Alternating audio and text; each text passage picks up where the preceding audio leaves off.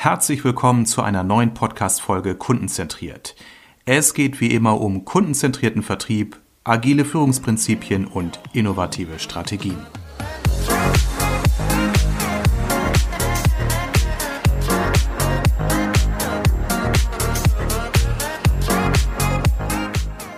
Hallo Frau Schenk, schön, dass Sie heute wieder bei mir im Studio sind. Sie sind ja zum zweiten Mal schon Gast bei meinem Podcast. Schönen guten Tag. Ja, guten Morgen. Schön, dass ja. ich wieder da sein kann. Ja, Frau Schenk, ich kenne Sie und vielleicht auch die, die die erste Folge im letzten Jahr von Ihnen gehört haben, aber vielleicht stellen Sie sich noch mal selbst mit so zwei, drei Sätzen vor, damit unsere Zuhörer wissen, wen wir heute hier zu Gast haben. Ja, genau. Ja, für diejenigen, die mich äh, in der letzten Folge gehört haben, da war ich noch Research Director bei CSO Insights, ähm, äh, Teil der Miller Hyman Group. Ähm, de, das hat sich verändert und mhm. ich habe äh, mir ein paar Monate Auszeit genommen, um mich neu aufzustellen. Also das Thema Sales Enablement ist nach wie vor ganz, ganz wichtig und auch führend für mich. Es geht eigentlich um wirklich die ja, das, das menschliche Potenzial im Vertrieb wirklich nach vorn zu bringen. Ich äh, unterstütze momentan die Firma Showpad, ein, ein Vendor mit Sales Enablement Technologie in einer, in einer Teilzeitrolle, was ihr Marketing und auch ihr Customer Success Team angeht.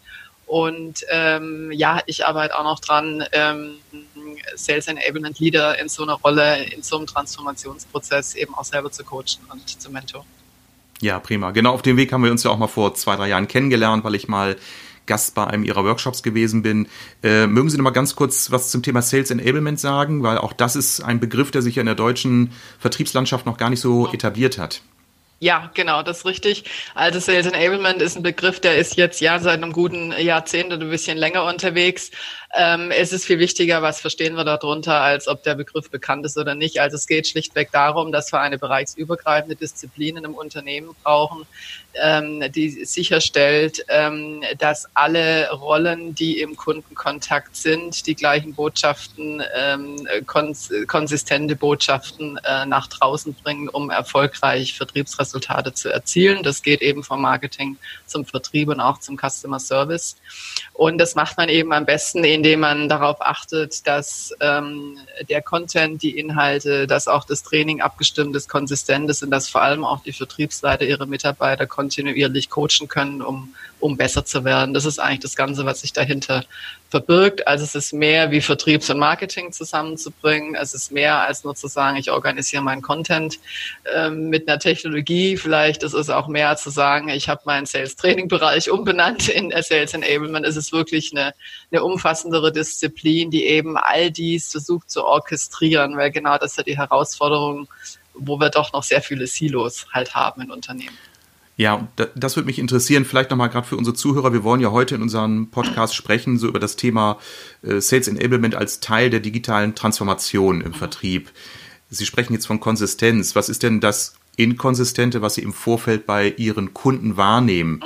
Mhm. Das wäre ja die Voraussetzung, dass Sie da einen Zustand erleben, wo Sie sagen, hm, so sollte man es nicht mehr machen. Was ist denn so ein, so ein Worst-Case-Szenario, was Sie so erleben? Ja, so ein Worst Case ist eben, äh, dass Marketing ähm, Botschaften ähm, für, für Rollen, für Personas nach draußen bringt, die dann aber so vom Vertrieb nicht äh, in einer konsistenten Weise in Vertriebsbotschaften umgesetzt werden können, dass dann eben für den Käufer ein Bruch entsteht, nach dem Motto, das, was mhm. ich auf der Website gesehen habe, das passt ja gar nicht zu dem, was mir der Außendienstmitarbeiter oder die Kollegin im Innendienst am Telefon sagt. Ähm, das ist ein Aspekt der Konsistenz. Ein anderes natürlich, dass wir uns ganz stark an sehr, sehr veränderte Käuferverhalten anpassen müssen. Und wenn eben vor 10, 20 Jahren es noch ähm, gut ging, Produkte über Features und Functions zu verkaufen, dann ist das definitiv etwas, das nicht mehr funktioniert. Käufer, gerade im B2B-Umfeld, wollen ein Problem lösen. Die müssen ein Geschäftsproblem lösen, ein bestimmtes Ziel erreichen. Und dafür gilt es, eine Lösung zu entwickeln. Und da muss eben die Erfahrung, der, die die Käufer machen, vom Marketing über den Vertrieb bis zum Service wirklich konsistent sein. Ich darf auch keine Brüche in den Medien haben, keine Brüche, wenn es von einer Abteilung in die andere übergeht. Und da ist ja eben halt der Klassiker, Marketing kreiert Leads, äh, über die Qualität sind dann beide Bereiche unterschiedlicher Meinung und der Vertrieb packt sie nicht an und hat keine Zeit und findet die Leads furchtbar. Und damit halten wir uns intern auf. Wir lösen aber kein einziges Problem für den Kunden an der Stelle. Okay. Äh, jetzt sagten Sie ja, äh, den Kunden besser verstehen, Problemlöser werden. Das heißt, man muss ja erstmal an die Information herankommen. Mhm. wie die Customer Journey, wie die Bedürfnisse der, der potenziellen Kunden aussehen. Wer ist denn an so einer ersten Phase beteiligt, wenn es darum geht, äh, die Kunden besser zu verstehen? Ist das ein Research-Thema? Ist das eine Frage, die an die gestellt wird, die mit dem Kunden täglich zu tun haben? Wie, ja, oder, oder ist es eine, Synergie wieder von verschiedenen? Das ist Formen? eigentlich auch wieder eine Synergie, die geht von, von Marketing-Erfahrung, was kriegen wir für einen Kunden mit, von Vertriebserfahrung, was lernen wir in den Gesprächen, in den Interaktionen mit unseren Kunden und auch von Customer Success und Experience Teams, was lernen wir von der täglichen Erfahrung, wenn wir unsere Kunden betreuen, was ist eigentlich wirklich wichtig und das ist wichtig in einem speziellen Fall, in einem speziellen Unternehmen, genau das wirklich zu verstehen und zu extrahieren und sein Vorgehen darauf anzupassen was wir jetzt aus Research-Sicht sagen kann, äh, wo ich auch in meiner früheren Rolle ähm, einiges an, an äh, Arbeiten dazu gemacht habe, ist, dass man ganz klar sagen kann, ähm, moderne Käufer, vor allem die, die in einer führenden Rolle sind, die regelmäßig Kaufentscheidungen treffen, die kommen aus verschiedenen Funktionen, die sitzen nicht auch im Einkauf, die kommen aus verschiedenen Business-Funktionen, die haben ein Problem zu lösen. Die wollen in einem Gespräch etwas lernen, die wollen besser verstehen, wie sie ein Problem lösen können, die wollen neue Ideen kriegen, die wollen gezeigt bekommen, wie sie ihre Ziele erreichen können. Die wollen mhm. also in jeder Interaktion wirklich schlauer rausgehen, als sie, als sie reingegangen sind. Und das hat in den Anfangsphasen erstmal meistens gar nichts mit, der, mit dem Produkt oder der Lösung zu tun, die man anbietet, sondern wirklich zu verstehen, was ist genau die Situation, was ist das Problem, sodass man dann gemeinsam eine Vorgehensweise entwickeln kann. Und dann kommt man natürlich im Verlauf zu den Produkten, die da dazu passen. Ja, ja. Ähm, ich weiß nicht, welche Erfahrungen Sie mit äh, Methoden haben wie Design Thinking. Also ich habe mich mit jetzt seit vier, fünf Jahren mit diesem Thema beschäftigt und äh, arbeite diese Methodik. Ich, was ich da spannend finde, wenn ich dann eben mit diesen äh, ja, abteilungsübergreifenden Teams zusammenarbeite, dass sie sich, ist mein Eindruck, manchmal das erste Mal wirklich gut zuhören. Mhm. Weil sie in einem Kontext mhm. eine Aufgabe bearbeiten, nämlich Marketing und Vertrieb und Produktentwicklung. Mhm sitzen, gemeinsam zusammen überlegen, welche Kunden sie mit welchen Fragen äh, befragen können, äh, um welche Informationen zu erhalten. Und ich merke, ich finde das ganz spannend, dass das auf den ersten Blick wirkt das mal so ein bisschen trivial nach dem Motto, die reden das erstmal miteinander, so ein bisschen wie, wie Gruppentherapie, aber wenn das der Erkenntnisgewinn ist, dass sie einfach einmal mehr einander zuhören, finde ich das schon mal enorm. Ja, und das ist auch ganz wichtig und in der Tat, das darf man gar nicht unterschätzen, wie wichtig es ist, die Teams ganz regelmäßig zusammenzubringen. Und zwar nicht im Sinne von, wir müssen jetzt wahnsinnig viele Probleme lösen, sondern wir müssen einander verstehen, einander zuhören und immer in dem Kontext, was wollen wir für unsere Kunden entlang der Kunden der Customer Journey erreichen. Das ist ganz wichtig, diese Sichtweise umzuflippen. Also ich hatte es in meiner der Rolle davor, als ich bei T-Systems das Thema Sales Enablement mit aufgebaut habe. Wir haben zwei Jahre damit verbracht, Produktmanagement, Marketing, äh, Produkttrainingsteams, Content-Teams, äh, Vertriebsmethodenteams zusammenzubringen. Wir hatten dann monatliche Meetings und wir haben Monate gebraucht, in der Anfangsphase, bis wirklich alle verstanden haben, was ist die spezielle Rolle, was mhm. ist der Beitrag dieser Rolle, um eine, eine, gute Kundenerfahrung herzustellen. Und dann kommt man erst in den Punkt, dass die Leute dann reflektieren und sagen, ja, okay, das, was wir bis so wie wir es bislang gemacht haben, war eigentlich jetzt nicht das Beste. Ja, wir können es eigentlich besser machen. Ach ja, so habe ich noch nie drüber nachgedacht. Und wenn wir dahin kommen, dann hat man eigentlich das Tor schon geöffnet, dass man viel bessere Lösungen gemeinsam erzielt. Deswegen ja. auch ein Beispiel, ähm, zum Beispiel das Thema, ist es ein Marketing-Lead, ist es ein Vertriebslead? Ja, also mhm. ich würde oft empfehlen, ich würde diese Unterscheidung streichen. Es gibt Leads, die sind auf einer bestimmten Stufe aus der Kundensicht heraus. Und wir gucken jetzt, wer sie am besten wann bearbeiten kann. Aber wenn man schon mhm. da diese funktionale äh, Silo-Denke rausnimmt, schon weil man es wieder so benennt, dann kriegt man auch schon mal wirklich einen anderen Fokus drauf, worauf es eigentlich ja. ankommt. Ja, ja. Ja, ich sag mal, ist jetzt ja auch schon, schon in, in Zeiten von äh, Vorträgen über Agilität und Transformation schon überstrapaziert, dieser Begriff Silo-Denken, aber es ist ja mhm. faktisch so, ne? Also Sie haben ja eben noch in unserem kurzen Vorgespräch über diesen Begriff Außendienst geschmunzelt. Mhm. Äh, ja, weil der beschreibt natürlich auch ganz klar, wie wir in äh, deutschen Vertriebsstrukturen denken. Ne? Das ist typisch mhm. Außen, das ist typisch Innendienst und da gibt es ja mhm. auch die üblichen Grabenkriege. Ähm, auch da bin ich dafür, äh, diese Grenzen viel mehr aufzulösen. Mhm.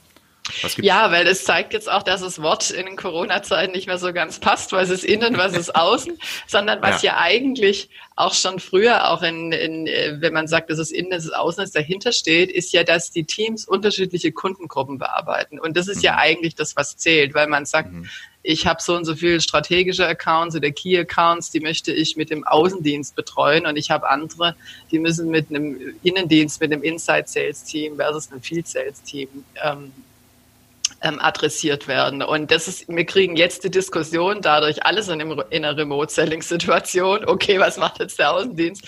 Der aber natürlich genauso seine Kunden, nur sitzt er halt im Zoom-Meeting oder im Go-To-Meeting oder am Telefon und äh, ist nicht mehr auf der Straße. Ja, ja, ja.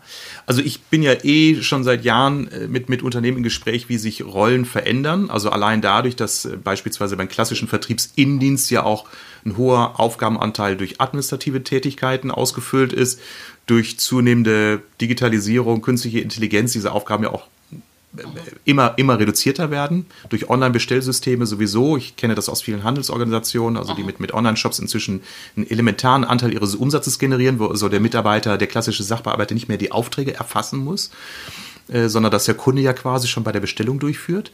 Und zugleich ja auch die Tatsache, dass der Innendienst, wenn wir ihn mal weiter so nennen, ja oftmals auch eine unheimlich hohe Kontaktfrequenz zu den Bestandskunden pflegt. Also auch mal eine ganz andere Durchschlagskraft hat, wenn es um verkäuferische Aktivitäten geht, als der Außendienst, der möglicherweise einmal im Quartal, einmal im halben Jahr beim Kunden aufschlägt. Also ich habe das schon seit Jahren sehr stark in Frage für mich gestellt, warum es immer noch diese lupenreine Trennung zwischen Außen- und Innendienst gibt. Es gibt natürlich ein anderes monetäres Thema. Ich merke das, dass sich viele Innendienstmitarbeiter gewissen Aufgaben auch einfach schlichtweg verweigern, weil sie sagen, das mache ich doch nicht, daran verdient doch nur der Außendienst. Also müssen wir in dem Zuge auch unser Vergütungssystem in Frage stellen, wie es in vielen Unternehmen ja noch klassischerweise eben über Provisionsmodelle gehegt und gepflegt wird? Das ist eine spannende Frage. Also ich muss gleich sagen, ich bin kein Vergütungs-Compensation-Experte, was den Vertrieb angeht, aber was wir ganz klar sehen, ist, dass wir dieses dieses Denken in Provision, das hat natürlich bestimmte Verhaltensweisen in Vertriebsorganisationen einfach kreiert und hervorgerufen. Ja. Also das muss man ganz klar sagen. Und wenn man jetzt mal Research anguckt, zum Beispiel von Daniel Pink, äh, schon vor Jahren dieses Buch To, to Sell is Human, äh, dann hat er ganz klar dargelegt, dass wir seit dem letzten Jahrhundert, in eigentlich den 70er Jahren wissen, dass das nicht die Motivation ist, was Menschen motiviert, Großartiges zu leisten. Da ist eben das Monetäre mhm. nur ein Element davon. Aber in vielen Vertriebsvergütungsmodellen ist es genau das Element.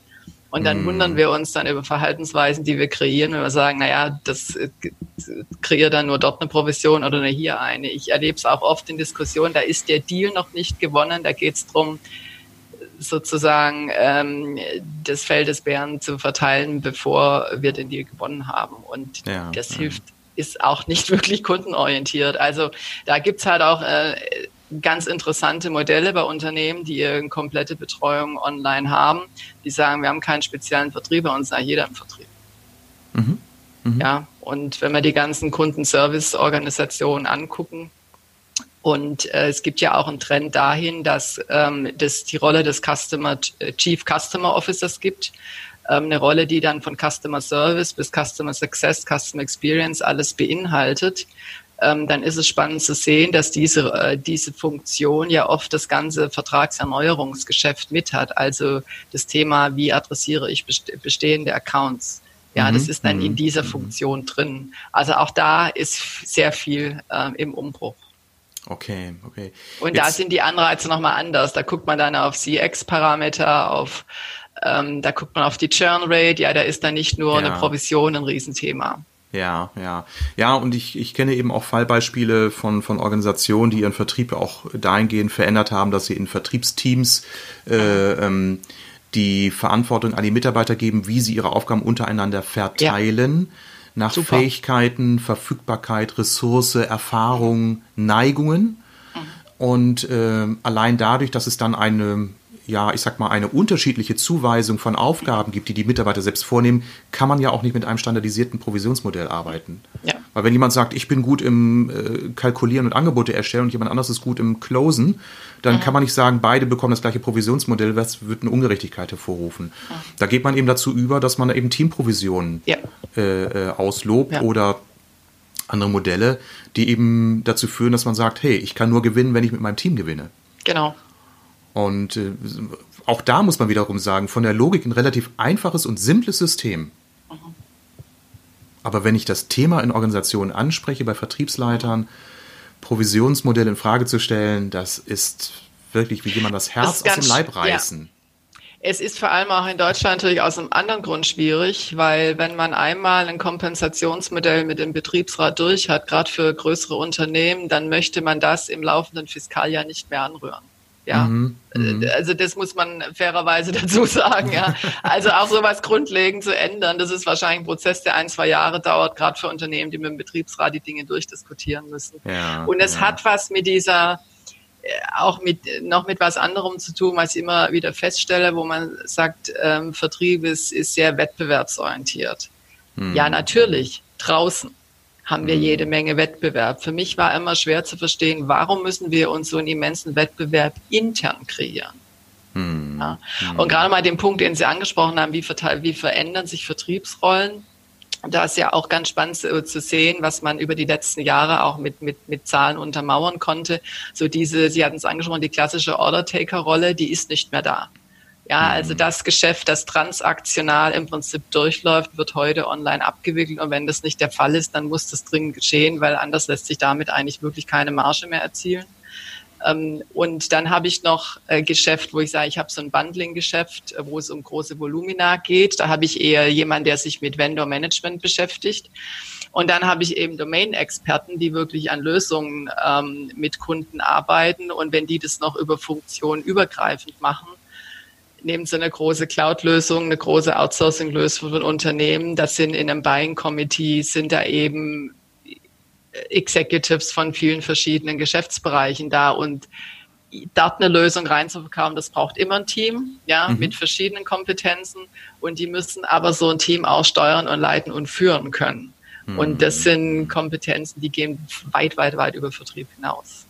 Absolut. Gut. Äh, das ganze Thema äh, Teamkommunikation, Führungskompetenz äh, ist im Vertrieb auch nicht extrem stark ausgeprägt, stelle ich auch wieder fest. Jetzt hatten wir im Vorfeld ja auch nochmal ein Stichwort aufgegriffen im Vorgespräch. Sie wiesen ja auch nochmal darauf hin, Vertrieb ist aus Ihrer Sicht ja extrem wenig digitalisiert. Und das ist ja genau das, was momentan auch vielen Vertrieben, Vertriebsbereichen äh, durch die Corona-Krise auch wirklich eine Schwierigkeit hervorruft. Weil ähm, die Vertriebsteams sind jetzt in ihrem Homeoffices, können nicht mehr zum Kunden fahren, ihr typisches äh, Beziehungsmanagement auf die alte Art und Weise führen und damit ihre Aufträge begründen. Zu wenig Digitalisierung im Vertrieb. Was, was, was ist so Ihr Befund, Frau Schenk? Ja, also das ist sehr unterschiedlich auf der Welt verteilt. Ja, also was man grundsätzlich sagen kann, ist, dass die Digitalisierungswelle im Marketing vor einigen Jahren schon passiert ist. Ja, mit den ganzen Themen Marketing Automation, was durchgelaufen ist, was dann irgendwie stecken geblieben ist, äh, je nachdem, wie der Grad der Digitalisierung im Vertrieb halt vorangeschritten war. Und dann war halt da für viele Vertriebsleiter und Chief Sales Officers das Thema äh, CRM habe ich auf der Checkliste, habe ich gemacht mhm. aber halt nicht in einer Weise, die wirklich die Effektivität der Teams erhöht hätte, sondern oft ist es halt geschehen in einer Weise, die ein Reporting-Tool für den Forecast kreiert hat und das ist verständlicherweise am Vertriebsmitarbeiter da natürlich überhaupt keine Lust, sich damit zu beschäftigen. Und da ist ein großes da ist ein großes Problem, dass man dieses isoliert äh, halt gesehen hat, eher als Reporting-Tool und das muss sich jetzt massiv ändern. Ja, und da ist, sag ich mal, Corona treibt, ich hatte es neulich in, einem, in einer Diskussion mit, ähm, mit, mit anderen, ist ähm, die, ja, das Statement gefallen, äh, Corona verfünffacht die Geschwindigkeit der Digitalisierungswelle, die jetzt kommt.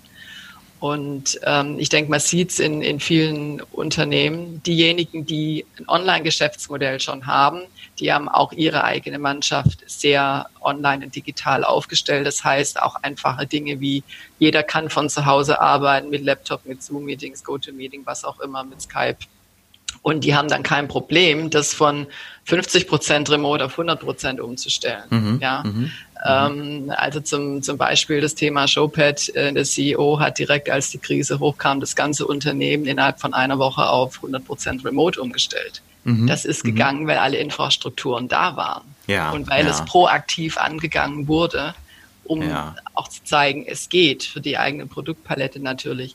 Und viele Unternehmen, in, die solche Modelle haben, haben das auch gemacht und andere, die halt da noch gar nicht viel rein investiert, weil die hatten dann natürlich ein Problem. Nach dem Motto, muss jetzt jemand einen Desktop mit nach Hause nehmen und dann sind halt solche Dinge wie Teams oder wie Zoom oder GoToMeeting nur sporadisch eingesetzt worden und waren halt nicht tägliches Handwerkszeug. Mhm, und das mhm. fällt dann äh, schon ähm, auf die Füße und vor allem, was man immer nicht erschätzen, unterschätzen darf, ist, wenn ich nur per Audio oder auch nur per Video kommuniziere, brauche ich eigentlich mehr Kommunikationskills, mhm. um erfolgreich zu sein, weil mir der direkte Kontakt jetzt Gestik, Umfeld, Räumlichkeiten halt fehlt. Ja, ja. Ähm, das ist wichtig, dass Sie das nochmal ansprechen, weil für Sie und mich, die Sie, die wir auch sehr oft dezentral im Homeoffice arbeiten, ist es ja täglich Brot. Also ich, ich zoome seit Jahren. Für mich ist das völlig selbstverständlich, aber mir ist ganz klar, mir ist es deutlich geworden, als unsere Tochter anfing mit ihrer Schule über Microsoft mhm. Teams den Unterricht okay. durchzuführen. Als Waldorfschule will ich mal an dieser Stelle auch nochmal betonen. sagen, die können immer nur ihren Namen tanzen, aber das können die inzwischen auch digital. Super. Ich finde das ganz toll, wobei die Akzeptanz auf Lehrerseite auch eingeschränkt war. Es gab wenige Lehrer, die dann das, das System auch wirklich vollumfänglich genutzt haben mit äh, Videochat, mit, mit der Cloud und so weiter. Ähm, aber daran habe ich gemerkt, klar, das, was für uns selbstverständlich ist, dass natürlich eine Zoom-Konferenz einen anderen Charakter hat als eine Live-Konferenz mit Keksen und Kaffee auf dem Tisch. Aber das und, und Kritiker sagten anfänglich, oh, das ist ja gar nicht so empathisch. Klar, natürlich fehlt etwas. Ich freue mich auch wieder auf die Zeit, wo ich mit Freunden mal wieder abends ein Bier trinken gehen kann. Aber äh, es ist auch ein Stück weit Gewöhnung. Also ich finde Zoom inzwischen äh, in der Art, wie wir miteinander umgehen, so, so elegant, äh, so schön, so komfortabel. Und alle Dinge, die ich auch in der Vergangenheit vielleicht als nachteilig empfunden habe, habe ich inzwischen kompensiert. Also ich glaube, dass auch ein Gewöhnungseffekt eintritt. Ja. Jetzt ist aber Zoom ja nicht alles, was Sie unter dem Thema Digitalisierung und Vertrieb verstehen, nee, sondern das ist ja weitaus mehr. Also mit, ja, mit, äh, mit, mit Showpad haben Sie auch nochmal ein, ein, ein System benannt. Aber vielleicht erzählen Sie mal, was wären so, wenn mich jetzt ein Vertriebsleiter ja. anspricht und sagt, Armin, toller Podcast mit der Tamara Schenk, aber ich weiß immer noch nicht, was soll ich jetzt im Vertrieb digitalisieren? Ja. Genau. Was könnte ich ihm für drei, vier Schlagworte geben? Also das Thema CRM wirklich so ausrichten, dass es für Vertriebsmitarbeiter hilfreich ist. Das heißt, es muss an deren Workflow angepasst sein und die Reporting-Funktionalität muss quasi hinten rauskommen, aber es muss wirklich Vertriebsmitarbeitern ähm, einen Vorteil liefern, so dass sie sich selber selber alles im Griff haben. Und da kommt dann der zweite Aspekt zu vom CRM. Das CRM soll eigentlich die Plattform sein für alle Vertriebstools, die notwendig sind. Das heißt, wo finden Vertriebsmitarbeiter den Content, die Präsentation, die White Papers, die Unterlagen, die Angebotstemplates, die Vertragsunterlagen, wo finden Vertriebsmitarbeiter all das an einer Stelle, idealerweise mit einer Sales Enablement Lösung, die aber im CRM integriert ist. Ja, also dass der Vertriebsmitarbeiter, die Vertriebsmitarbeiterin alles an einer Stelle hat. Dann die nächste Frage. Darf ich ja? kurz mal fragen? Ja. Ähm, wenn ich bei, bei CRM denke ich an so Systeme wie Salesforce oder andere ja. Systeme. Sind das Systeme, die solche Schnittstellen haben oder Integration haben? Ja. Ja, die aber also aus zum Beispiel Salesforce ist ja, ja, ist ja äh, hier wirklich führend in dem Bereich. Die bezeichnen sich selber inzwischen als Ecosystem. Ja, mhm. also wo die haben verschiedenste Tools von Sales Intelligence, Sales Analytics Lösungen, die sie dran setzen können für Territory, für, für Account Analysen, ähm, es gibt Social-Lösungen, ähm, äh, die dann mit äh, LinkedIn und Twitter und, und, und Xing ähm, verbinden, so dass diese Information auch im CRM sichtbar ist. Also mit wem hat der Kontakt, mit dem ich sprechen möchte, was hat die Person gepostet, was steht da auf dem Profil, mit wem sind die vernetzt, solche Dinge.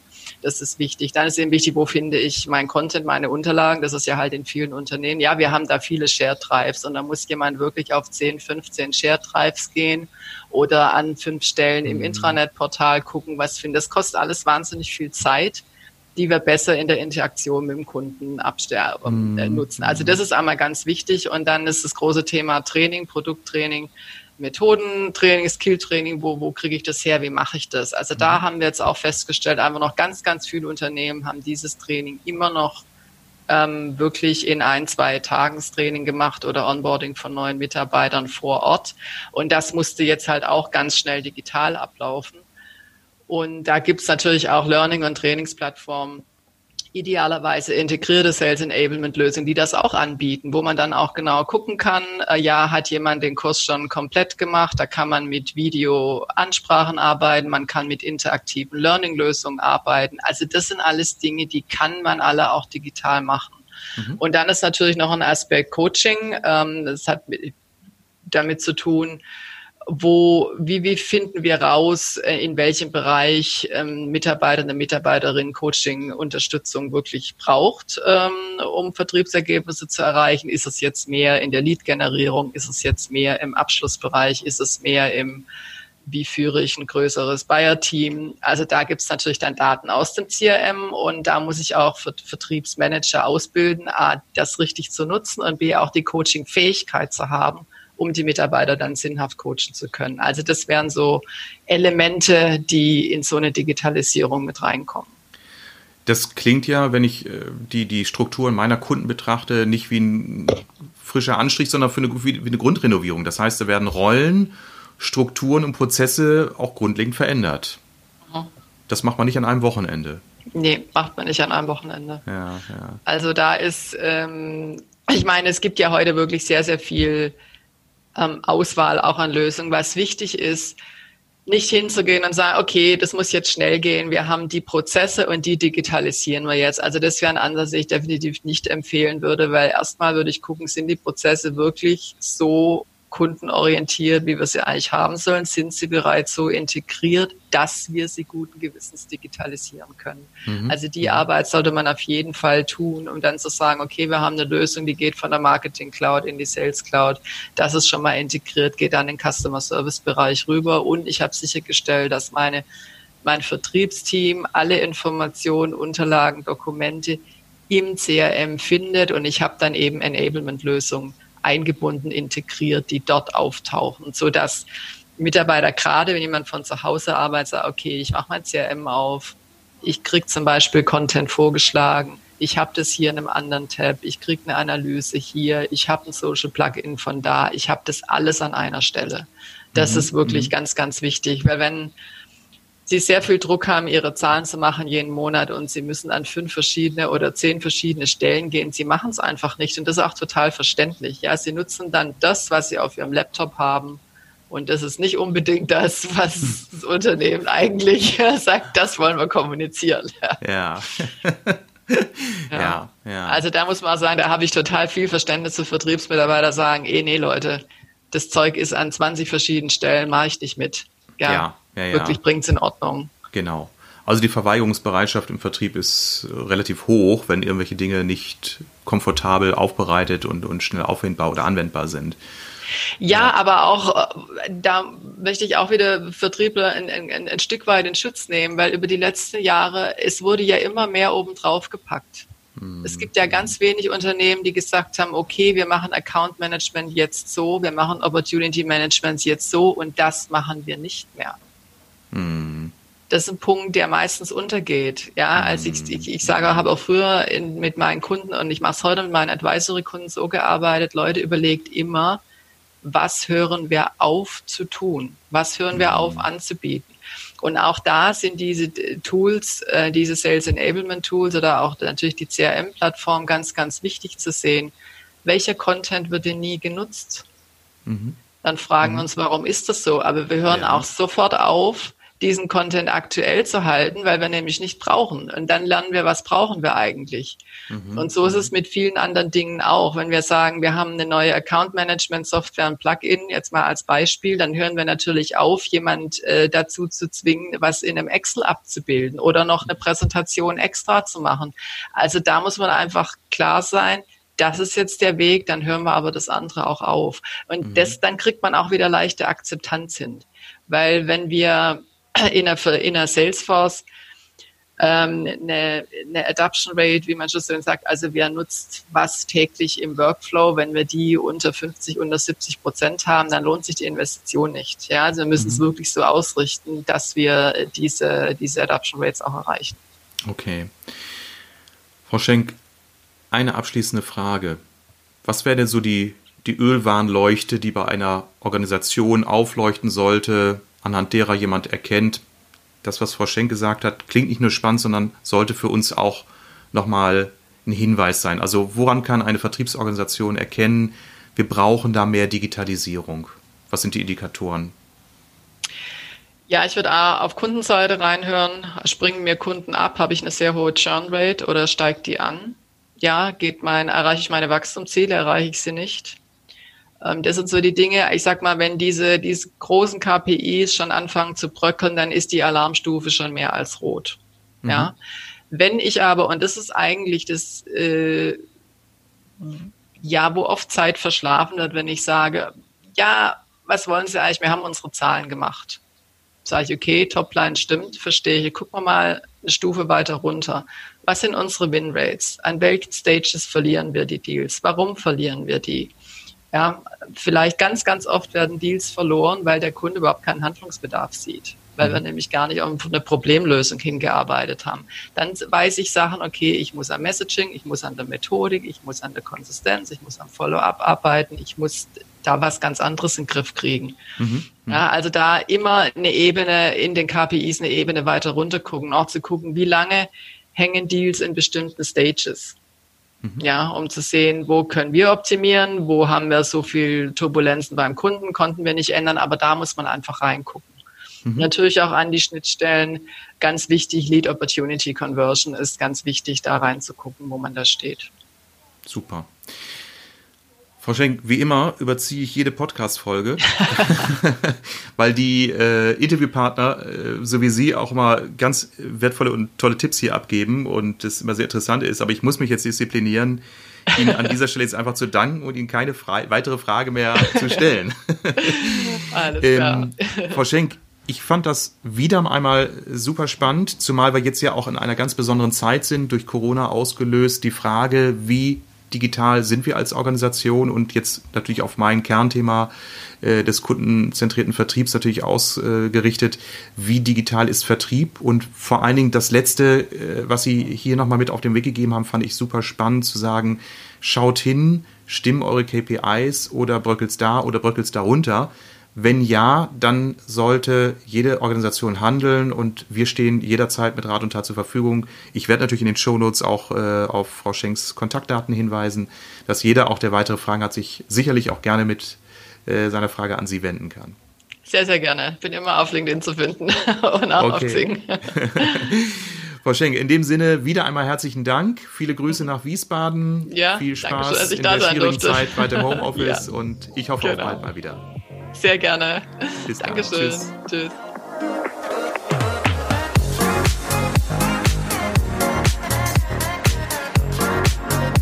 Vielen Dank fürs Zuhören. Alle wichtigen Infos und Links findest du übrigens in den Show Notes. Wenn dir diese Folge gefallen hat, gib mir bitte eine positive Bewertung bei iTunes oder deinem Podcast-Anbieter, damit ich weiß, welche Themen für meine Zuhörer besonders relevant sind. Also, bis zum nächsten Mal.